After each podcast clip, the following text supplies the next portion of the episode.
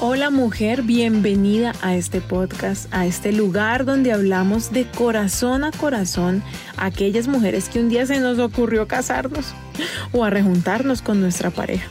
Bienvenidas todas las casadas de hace años, las que están por casarse, las que tienen hijos y las que no los quieren tener. Esto es Hablemos de ser esposas.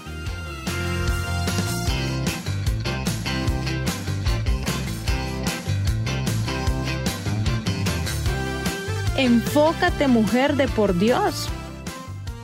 Es una frase que me repito casi que todos los días porque soy una mujer muy dispersa o porque soy mujer y todas las mujeres somos dispersas, no lo sé.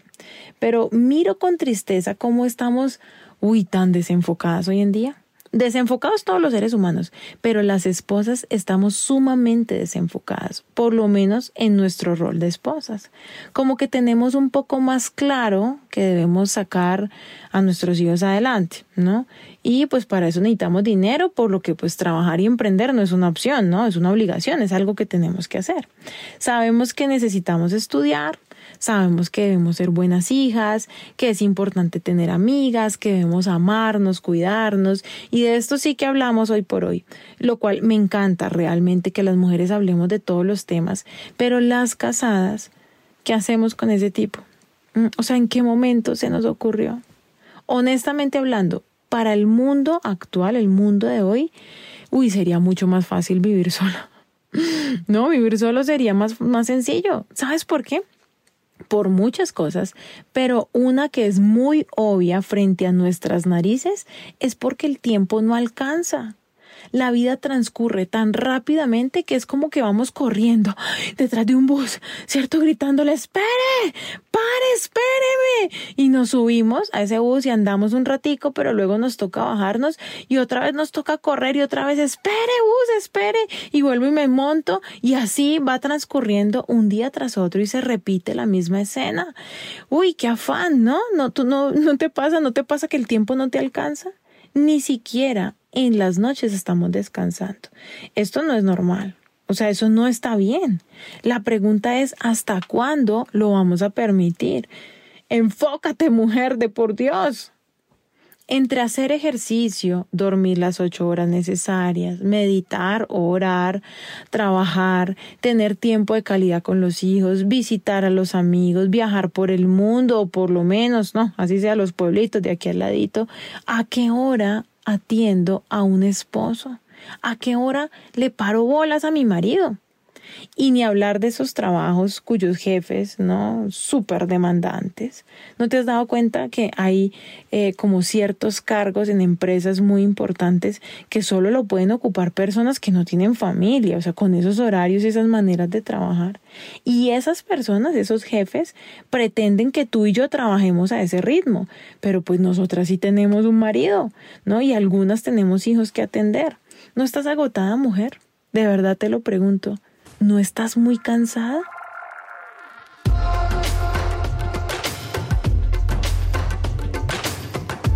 Ese cansancio nos hace estar distraídas porque la mente tiene que cambiar muy rápido de un tema a otro. Ah, y no hemos hablado del tiempo que pasamos en redes sociales. O sea, viendo esos abdominales planos, ¿no? Que uno no entiende por qué uno tiene el colon para afuera, pero hay un montón de mujeres que tienen ese abdomen así súper apretado y eso, eso nos distrae. No sé tú, pero a mí me distrae. Nuestra energía vital se va en distracciones del pensamiento y en el día a día y poco se invierte nuestra mente en crear en descansar y menos en construir una relación con nuestro amado esposo. No cabe duda de que hay amor, de parte y parte. Tú me lo concito, tu cosita hermosa, tu amorcito, seguro que te ama y tú lo amas a él. ¿Cómo lo sé? Pues porque los dos se aguantan todos los días, porque estás escuchando este podcast y porque si se casaron fue por algo, pero sobre todo para algo. Pero por estar tan distraídas, pues no sabemos para qué. ¿Tú sabes para qué estás casada? Ese puede ser tema de otro podcast, porque ya ves, ya, ya me fui por una rama, ¿viste? Ya estoy distraída. Enfócate, mujer, de por Dios.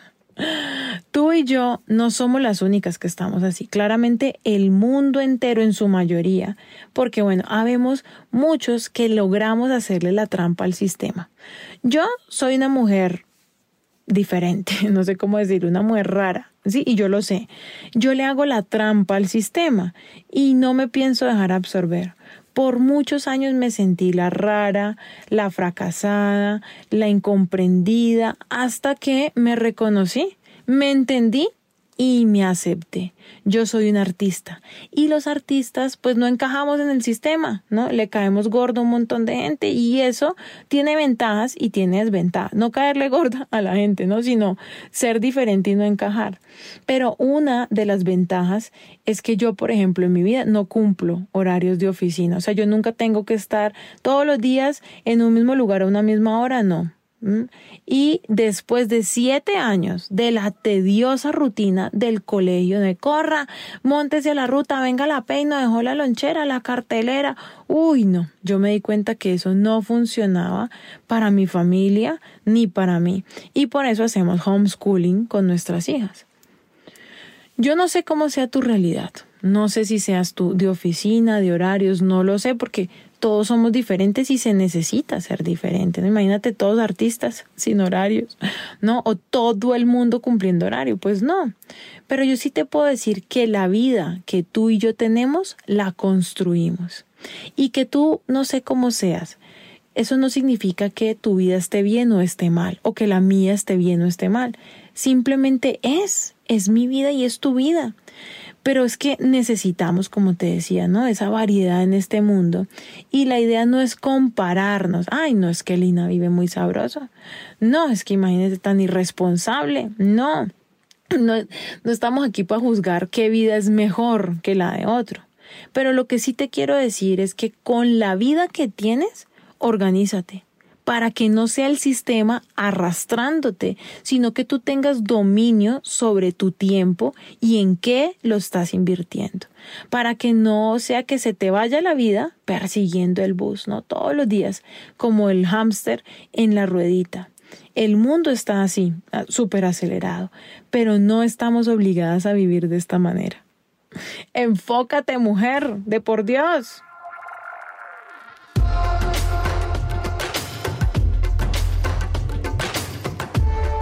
¿Hace cuánto que quieres visitar ese familiar o, conocer ese pueblito o ir donde es amiga y no lo has hecho? Tienes en tu corazón hacer labor social y no la has hecho. ¿Por qué? Porque a qué horas? Ese taller, esa clase que quieres hacer hace tanto tiempo, ese taller de hablemos de ser esposas que compraste y nunca lo hiciste o no lo terminaste. ¿Hace cuánto que no se dedican tiempo los dos? ¿Hace cuánto que tienes pendiente estar con tu esposo? Estar. No con los niños, ¿ah? no hablando, ¿no? Mientras vamos en el carro, no, una cita de verdad con tu esposo y que la pasen rico, que no se den cuenta qué hora es. Una mujer dice que el único momento en el que puede abrazar a su esposo es cuando van los dos en la moto. No, no fregues, no. Y tú me dices ahora, sí, Lina, ya, ya entendí, estoy súper desenfocada, la verdad es que sí, es que tú no sabes la oficina, el horario y estoy hecho un ocho y no me alcanza el tiempo para nada, ¿qué puedo hacer? Bueno, hoy te traigo un ejercicio que funciona muy bien. Lo aprendí hace unos años y lo pongo en práctica todos los años y es más, el año pasado, a finales, creamos con mi esposo un kit, ¿cierto? Y te lo compartimos. No sé si eres de las que lo hiciste o eres de las personas nuevas que apenas estás empezando a escuchar este podcast. Pero el año pasado sacamos con mi esposo un kit eh, para que pudiéramos plasmar en un letrerito nuestros sueños. Pero uno de los ejercicios era este ejercicio que hoy te quiero enseñar y es el podernos visualizar en 10 años visualizarlo, pero dibujarlo y escribirlo también. Luego de esos 10 años, hacer el ejercicio con 5 años. O sea, cómo te ves y cómo ves a tu familia en 5 años. Y luego, ah, bueno, en 10 años, luego en 5 años. Y hay un último dibujo que hacemos y es cómo nos vemos en un año. Espera, tranquila ya te estás preguntando mil cosas, ¿no? Pero ¿cómo así el dibujo? ¿Cómo es? No sé qué, tranquila. Yo te voy a explicar bien el ejercicio. Vas a dibujarte ¿Cómo te ves en 10 años? Si quieres lo puedes hacer tú sola, pero pues ya las esposas, ¿cierto? Como que en esa imagen pues incluyen al esposo, si hay hijos pues incluimos a toda la familia, la mascota, lo que sea. Dibujémonos, ¿cierto? Te puedes dibujar con ellos. Pero aquí hay un paso muy importante que debes hacer y es la cuenta de las edades. Por ejemplo, si yo hiciera ese ejercicio en este momento con 38 años, en ese dibujo debo ser consciente de la edad que tendré en 10 años. O sea, ya en 10 años voy a tener 48, voy a estar cerca de los 50. Y debo hacer la cuenta de la edad de mi esposo. Ah, y esto se pone interesante cuando nos hemos casado con diferencias de edad importantes, ¿no? Ya sea que él sea mayor o que sea muy menor. Y debemos hacer la cuenta de la edad de los niños. Si los hay, claramente. Es más, hasta debemos hacer la cuenta de la edad de nuestras mascotas, porque hay mascotas que en 10 años ya no vamos a tener. Yo amo este ejercicio y no por masoquista, sino porque me aterriza, ¿no? Porque, por ejemplo, si yo hiciera este ejercicio ahorita con mis hijas, mi, mi hija mayor tiene 13 años, o sea que tendría 23. ¿Te das cuenta? La otra tiene 9, o sea, tendría 19. ¿Por qué me gusta el ejercicio? Porque me hace comprender la brevedad de la vida. Me hace entender que los hijos sí van a crecer, con lo bueno y con lo malo que eso tiene. Y me hace entender en qué temporada estamos como familia. Y eso a mí me enfoca. Porque si, por ejemplo, yo estaba pensando, no, en este momento voy a viajar por todo el mundo, porque todo el mundo está viajando por todo el mundo, pues esta cuenta me aterriza a que, ay no, mi amor, estoy en la edad de levantarme el dinero para la universidad de mis hijas. O tal vez, ¿por qué no? Pues tenga para tenga que levantarme el dinero para la universidad y también para los viajes, pero sea como sea, me enfoca. Solo cuando hacemos este ejercicio consciente, comprendemos dónde estoy parada, de dónde vengo y para dónde voy. Lina, pero ¿lo hago yo sola o con él? Lo ideal es que lo hagas con él, pero debes generar un ambiente agradable para este ejercicio. O sea, no le va a decir usted, venga, mijito, y traiga ese lápiz y ese papel y nos vamos a dibujar aquí en 10 años, porque yo lo quiero ver a usted viejito, a ver si es que nosotros sabemos para dónde vamos o estamos enfocados, estamos desenfocados. No, tranquila. tranquila, tienes que generar un ambiente agradable para que hagan el ejercicio juntos. Ahora, no te vas a sorprender si al hacer el ejercicio resulta que él en 10 años ve una cosa y tú ves otra. Eso no está mal. Al contrario, para eso es este ejercicio, para complementarnos, para comprender. Posiblemente ese sea el problema por el cual nunca se ponen de acuerdo, porque tú vas para un lado y él va para el otro, y lo que hay que hacer es emparejar, ¿no? Lo tuyo y lo de él. Así que en ese dibujo, si está muy dispares, tranquila, tú pon lo tuyo y él pone lo de él, que con el desarrollo del ejercicio y con el tiempo, esos dos destinos se van emparejando. Ahora, luego seguimos con el otro dibujo de cómo nos vemos en cinco años y este tiene una correlación con el anterior dibujo. Porque si en 10 años eh, me veo viviendo en otro país y mis hijos casados con extranjeras, pues significa que en cinco años ya debo haber sacado la visa, ¿no? O sea, mínimamente. Quiero decir, para llegar a los 10 años, como sea que se estén dibujando, deben hacer cosas en cinco años. Y aquí se pone interesante porque cinco años es ya, ¿no? O por lo menos son muy cercanos. Ya aquí vas a comenzar a sentirte como uf, más enfocada, más aterrizada. Luego viene el último dibujo, cómo nos vemos en un año. Ojo porque la tendencia al hacer este ejercicio es saber todo lo material, o sea, la casa, el carro, los viajes, que está bien, pero también miren otras áreas como la espiritualidad, cómo se ven con Dios en cinco años y en diez años. Los estudios de todos, o sea, esa carrera que nunca termine, ¿será que en diez años la voy a terminar? Si lo voy a hacer, eso significa que a cinco años debo tomar decisiones y al año también. En estos y en todos los dibujos deben hacer el cálculo de la edad. Listo es el detalle más importante. Voy a dar un ejemplo. Si mi sueño a 10 años es ver a mis hijas graduándose de una universidad extranjera, ¿no? En 5 años tengo que mirar en qué curso están del colegio, porque seguramente ya tendrán que estar haciendo pre-ICFES, ¿no? O inscripciones en esas universidades. Así que en un año, pues yo tengo ya que haber comenzado un plan para generar esos ingresos o por lo menos investigar qué universidades quieren mis hijas, ¿no? no sé, cualquier cosa, la celebración de los 15 o lo que sea que cada familia sueñe. Y las decisiones que tomes de aquí en adelante, pues van a ser más fáciles de tomar porque ustedes van a tener una meta. Si mi meta es que en cinco años eh, ya me estoy graduando de mi carrera, significa que este año pues tengo que inscribirme a la universidad, ¿cierto? Así que desde ya eh, eh, como que debo empezar a pedir formularios, debo empezar a investigar, debo empezar a ver cómo son los horarios y voy a vivir cerca donde voy a estudiar. Si lo planeamos, o sea, si se cumple o no, no lo sabemos, ¿viste? Pero es que no puede ser que como la vida es incierta, si la vida es incierta y si algo cambia en el camino, volvemos y hacemos los dibujitos y nos reajustamos a lo nuevo. Pero no significa que no, como no sabemos si estaremos vivos en 10 años, entonces yo mejor no planeo nada porque yo para qué me ilusiono. No, señora. Para que un barco no se pierda en alta mar, debe tener unas coordenadas de destino aunque enfrente solamente se ve agua. Y sí, en más adelante esas coordenadas van de frente, pero ahí hay una roca, pues que hay que hacer desviarse, ¿cierto? Pero siempre vamos a tener unas coordenadas.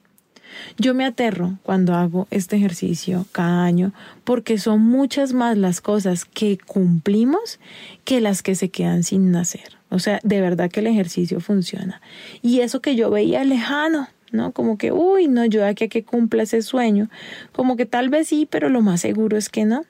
A veces y muchas veces yo puedo decir, wow, lo pudimos vivir. ¿Por qué? Porque ya lo habíamos planeado, ya lo habíamos eh, puesto en un papel y nos habíamos puesto una meta. Otra superventaja de este ejercicio es la esperanza, ¿no? Que trae a nuestro corazón y como que esas imágenes, esas ideas en nuestro cerebro, como que uno empieza a enfocar, uno empieza a crear, porque las noticias nos llenan de desesperanza. Todos los días escuchamos que todo se está acabando, que no hay agua, que no hay aire, que no hay animales. ¿Y qué me dices de las noticias? Violaciones, robos, asesinatos, divorcios, violencia intrafamiliar, niños matando niños. Y no quiero minimizar el problema, pero la verdad es que la maldad en el corazón humano siempre ha existido. Siempre ha sido así y siempre hemos hecho cosas atroces. Desde Caín, que mató a su hermano Abel, no hemos mejorado mucho. Quino, el creador de Mafalda, decía, una vez lo escuché decir y en su libro Toda Mafalda, eh, en su biografía dice, desde el Antiguo Testamento seguimos cometiendo los mismos errores. Ay, Lina, cuando yo era niña no escuchaba todas esas cosas, claro, pues porque había menos gente y no había internet. Entonces es fácil decir, no, es que los tiempos de ahora están peores y no, lo que pasa es que estábamos desinformadas. Muchas cosas pasaron, pero no nos enteramos jamás. Muchos hechos históricos fueron diferentes a lo que nos contaron. Pues porque sin redes, sin cámaras de seguridad 24/7 y sin celulares, con cámaras y grabando en vivo lo que ocurría, la información se perdía. Muchas cosas pasaban desapercibidas. Y mucha información también y muchos hechos históricos pues se manipulaban. Claro, hay problemas sociales que crecen porcentualmente, o sea, esto significa que aunque haya más gente, de esa gente hay más suicidios, por ejemplo, en porcentaje. Por eso te digo, no voy a minimizar el problema, pero como sea que se esté dando la evolución mundial, las necesidades de los seres humanos siguen siendo las mismas y las necesidades emocionales también lo son. Gloria a Dios, porque hoy somos conscientes de las emociones.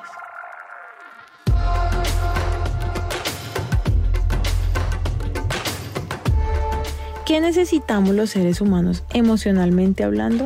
Aceptación, aprobación, pertenencia, ¿sí? Y amor.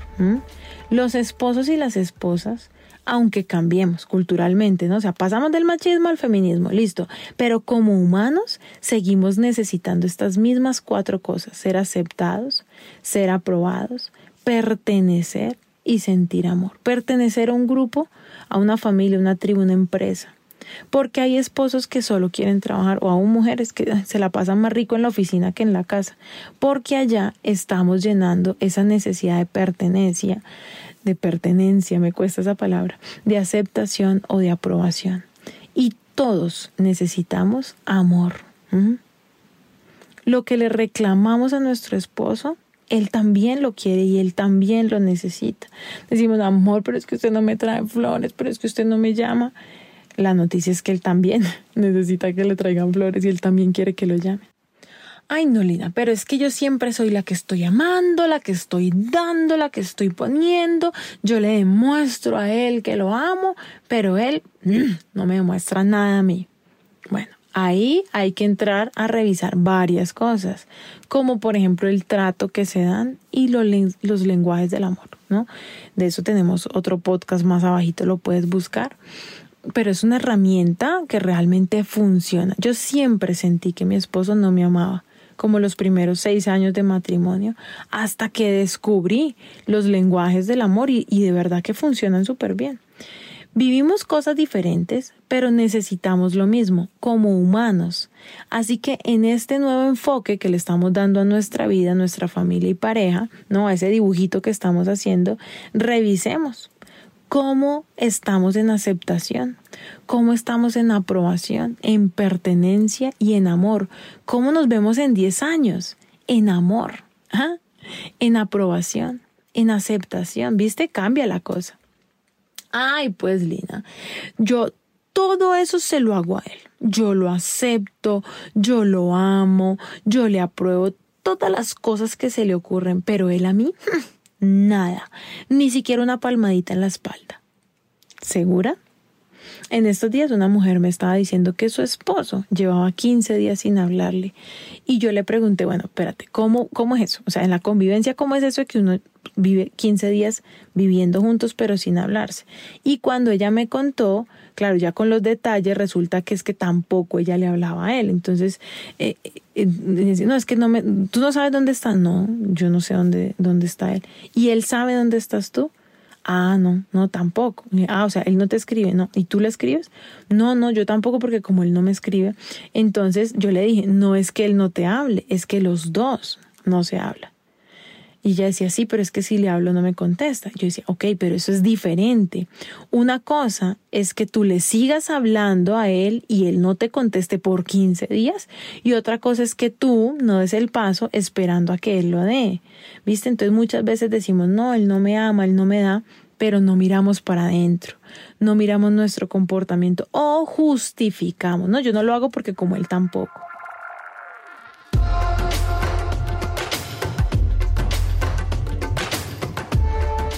Así que quiero que recuerdes algo y es que en Hablemos de ser esposas hemos aprendido a ser ofertantes y no demandantes. Lo que quiere decir que yo ofrezco y no siempre estoy pidiendo. Ay, por eso si ve, a mí me toca dar y dar y dar sin recibir, eso es injusto. No, yo no estoy diciendo eso, pero en la vida hay una ley de la siembra y la cosecha.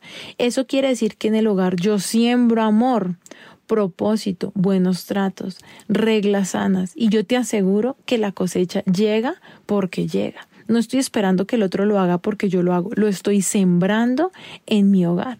Cuando hago ese dibujo a 10 años, ¿cómo me veo? ¿Mm? Y para eso yo tengo que sembrar en mi hogar hasta que todos los otros miembros de mi familia, que puede ser solamente mi esposo o mi esposo y mis hijos, se permeen de ese sueño que yo tengo.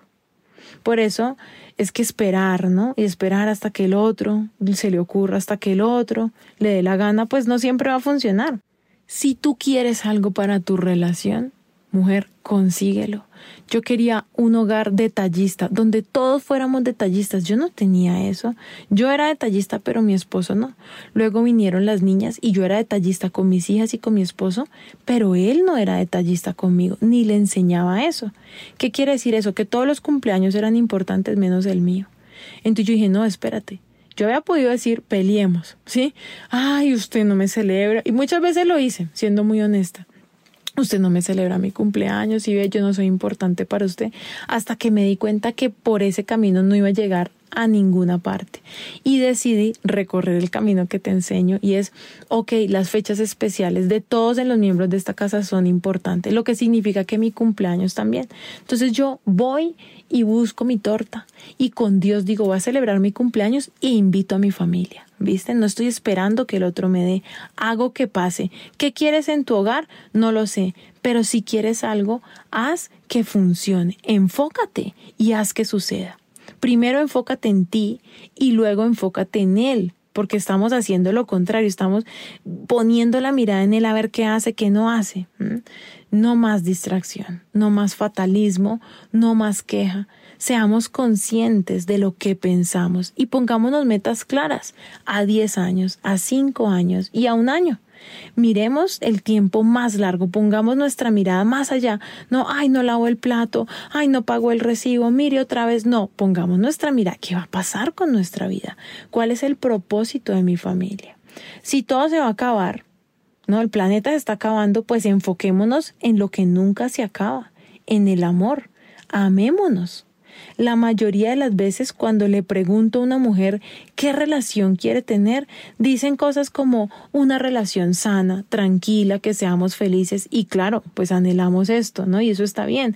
Pero la vida real tiene unas características como que todo se complementa entre el yin yang, ¿no? Como entre la oscuridad y la luz, entre la felicidad y la tristeza. No sé si recuerdas esta película intensamente, donde Alegría quería que el amiguito imaginario siempre estuviera alegre, alegre, alegre, y le parecía que tristeza era un estorbo, hasta que el amiguito imaginario conversa con tristeza un rato, wow, y se alegra. Y Alegría dice, ¿cómo lo hiciste? Y dice, no, es que nosotros estamos para complementarnos. Yo no puedo estar siempre alegre, alegre, alegre es igual en la vida. Yo trabajo todo el mes o toda la quincena para un pago, ¿no? Me como la comida de sal para comerme el postre. Hago ejercicio para poder comerme el pan del desayuno. Y bueno, y si solo comemos pan y no hacemos ejercicio, pues un día eso nos va a pasar factura. Y siempre la vida se trata de perder para ganar, de negociar. El matrimonio funciona así, se trata de amar, de aceptar al otro, de construir construir juntos. Para construir hay que hacer un plano, ¿no? Una maqueta, calcular gastos y algo debes estar dispuesto a perder. Me acuerdo que mm, estaba yo vendiendo mi apartamento y vino una señora eh, que lo estaba viendo para una clienta que vivía fuera del país. Pero entonces esta mujer quería que el apartamento viera para afuera, que el apartamento tuviera balcón, que tuviera barbecue, que tuviera gimnasio, que tuviera zonas húmedas, que tuviera buen parqueadero, que fuera calientico, que la cocina fuera grande y que encima fuera barato. Y yo me acuerdo que la misma vendedora me decía, yo le estoy diciendo a ella, o mira para afuera, o tiene gimnasio, o es barato, o sea, nunca vas a encontrar un apartamento donde tengas todo. Y ella decía algo, algo tienes que perder para ganar porque he visto muchos inmuebles muy chéveres como el tuyo, pero algo le falta de toda esa lista de, peticiones de esta mujer. Y así pasa en la relación y en el matrimonio. Queremos, ¿cierto? Una lista así inalcanzable que el tipo dice, yo nunca voy a ser ese hombre. ¿Qué ganamos y qué perdemos. Ahora eso depende de tu enfoque, depende de tu dibujito. Así que enfócate mujer de por Dios. Eso me digo todos los días. ¿Para dónde es que voy? ¿Qué es lo que me motiva? Y llega un momento en el que pues tenemos que olvidar todo lo que quedó en el pasado.